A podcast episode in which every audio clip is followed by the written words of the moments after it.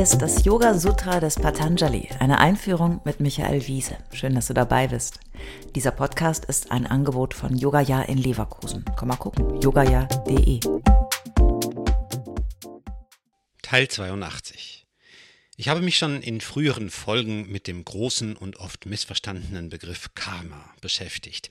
Wer nochmal nachhaken will, Teil 13, Teil 34 und Teil 35 helfen dir nochmal bei den Grundlagen. Karma ist die Verwicklung des Menschen in den zeitlichen Kontext durch seine Handlungen. Patanjali greift dieses große Thema hier im vierten Kapitel noch einmal ausführlich auf. Ist auch klar, denn Karma ist das zentrale Gesetz, das die Bindung unserer Existenz an die Welt regelt. Da es in diesem Kapitel des Yoga Sutra ja aber um die völlige Freiheit, Kaivalya, geht, muss die Frage von Karma hier wieder auf den Tisch und verhandelt werden. Denn Karma, das Gesetz von Ursache und Wirkung, hält uns eben ab von der völligen Loslösung. Yoga Sutra 4.7 Karma Shukla Akrishnyam Yoginaha Trividam Itaresham Für einen Yogi ist das Gesetz von Ursache und Wirkung weder schwarz noch weiß.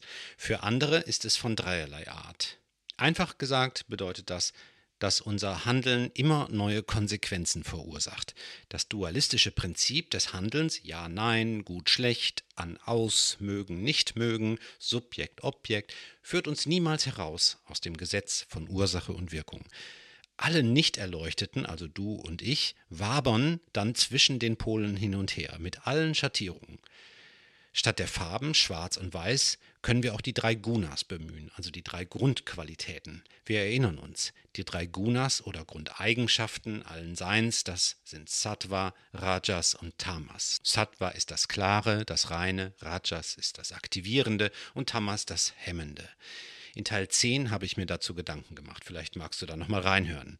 Wahre Yogis haben sich natürlich aus den binären Schwarz-Weiß-Zwängen befreit. Also Karma, die Verstrickung in das Netz von Ursache und Wirkung. Früher hatte ich mal Turnschuhe mit Klettverschluss und war ganz stolz darauf. Unglaublich, diese Technik. Nur blieb auf Dauer auch alles Mögliche darin gefangen, das da gar nicht reingehörte. Kennst du, oder? Und versuch mal einen Klettverschluss zu reinigen. Das Bild des Klettverschlusses hilft auch Karma zu verstehen. Das Leben ist ein Klettverschluss. Was immer wir denken, sagen und tun, immer verstricken wir uns mit unseren kleinen Häkchen überall und binden uns an Objekte, die objektive Welt.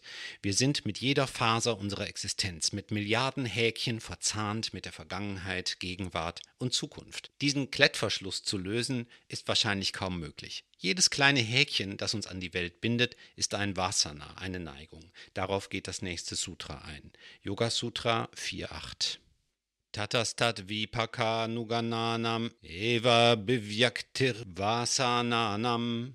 Nach dem Gesetz von Ursache und Wirkung reifen die Früchte, die den zugrunde liegenden Wünschen entsprechen.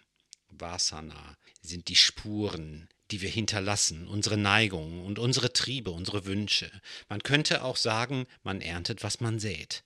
Aber es stimmt auch andersrum. Man sät auch wieder, was man erntet, in der Regel zumindest. Aber selbst dann, wenn es uns gelingt, den Klettverschluss, um im Bild zu bleiben, ein wenig zu lösen und wir vermeintlich die Gebundenheit lösen, dann sind wir immer noch fest verbunden über unsere früheren Prägungen und Erinnerungen. Darauf geht das nächste Sutra ein, Yoga Sutra 4.9. Jati Desha Kala Vyavavitanam Apyantaryam Smriti Samskarayo Ekarupatvate. Auch wenn Modalität, Ort und Zeit nicht mehr bestehen, besteht dennoch Kontinuität von Wunsch und Folge, denn Erinnerungen und Prägungen gehören zum gleichen Wesen. Also, das Gesetz von Karma hat eben nichts zu tun mit Schicksal oder so, so wie es ja bei uns oft benutzt wird. Es ist eher das Gegenteil von Schicksal, denn wir haben ja Einfluss auf unsere Gedanken und unsere Taten, sonst bräuchten wir gar nicht erst mit dem Yoga anfangen. Ich weiß gar nicht, was so schwer zu verstehen oder misszuverstehen ist an dem Karma-Prinzip. Ich finde es einfach nur logisch und plausibel. Karma reicht auch in die Vergangenheit zurück, denn unsere Erinnerungen und unsere Handlungen in der Vergangenheit prägen ja auch unsere Gegenwart und Zukunft. Und wieder einmal sehen wir, dass wir nur schwerlich aus der Sache rauskommen. Das unterstreicht auch nochmal Yoga Sutra 4.10. Tasam anaditvam tashisho nityadvate. Die Kontinuität aus Wunsch und Resultat sind ohne Anfang, wie der Wunsch zu leben ohne Ende ist. Tja, was sollen wir damit anfangen?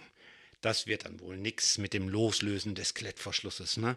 Und ja, tatsächlich, den meisten von uns, mich selbstverständlich eingeschlossen, wird es nicht gelingen, diese Zusammenhänge von Ursache und Wirkung gänzlich zu brechen oder vielleicht nicht einmal teilweise. Zu verstrickt sind wir in Vergangenheit, Gegenwart und Zukunft. Denn die Zukunft liegt ja auch schon in der Vergangenheit und Gegenwart begründet. Sie ist unausweichlich abgeleitet von den Handlungen der Zeit, so wie aus dem Apfelsamen eben ein Apfel wird, falls die notwendigen Bedingungen erfüllt sind. Aber das sollte uns nicht frustrieren, wir sollten es nur verstehen. Unser Wunsch zu leben kennt keinen Anfang und kein Ende. Wir kletten uns daran.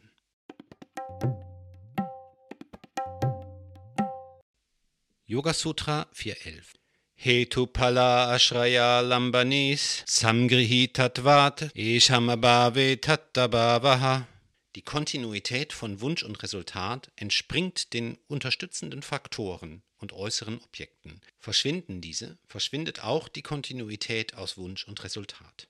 Alles ist im permanenten Fluss. Alles ist fortwährend in Veränderung und alles, was wahr ist oder sein wird, ist in einem unendlichen Wechselverhältnis zueinander. Wir als vermeintliche Besitzer unseres wählenden Geistes können das nicht ändern. Was wir aber tun können, beziehungsweise das Einzige, was wir überhaupt tun können, ist unser Verwobensein mit den Dingen zu reduzieren, das Rad des Tuns langsamer zu drehen. Das steckt hinter dem Wort Abhava, das weniger tun. Wir hatten diesen Aspekt schon sehr häufig. Wir können das Rad der Geschichte womöglich nicht anhalten. Wir können aber durch das Studium unserer Natur und der Gesetzmäßigkeiten unserer Existenz, durch Yoga oder auch andere Disziplinen, vielleicht etwas zurücktreten aus dem Hamsterrad. Darum geht es ja, den Geist zu beruhigen. Das ist Yoga.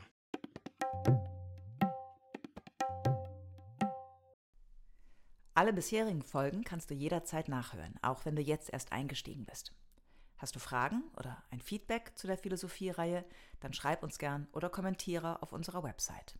Dort findest du auch weitere Buchtipps und Empfehlungen.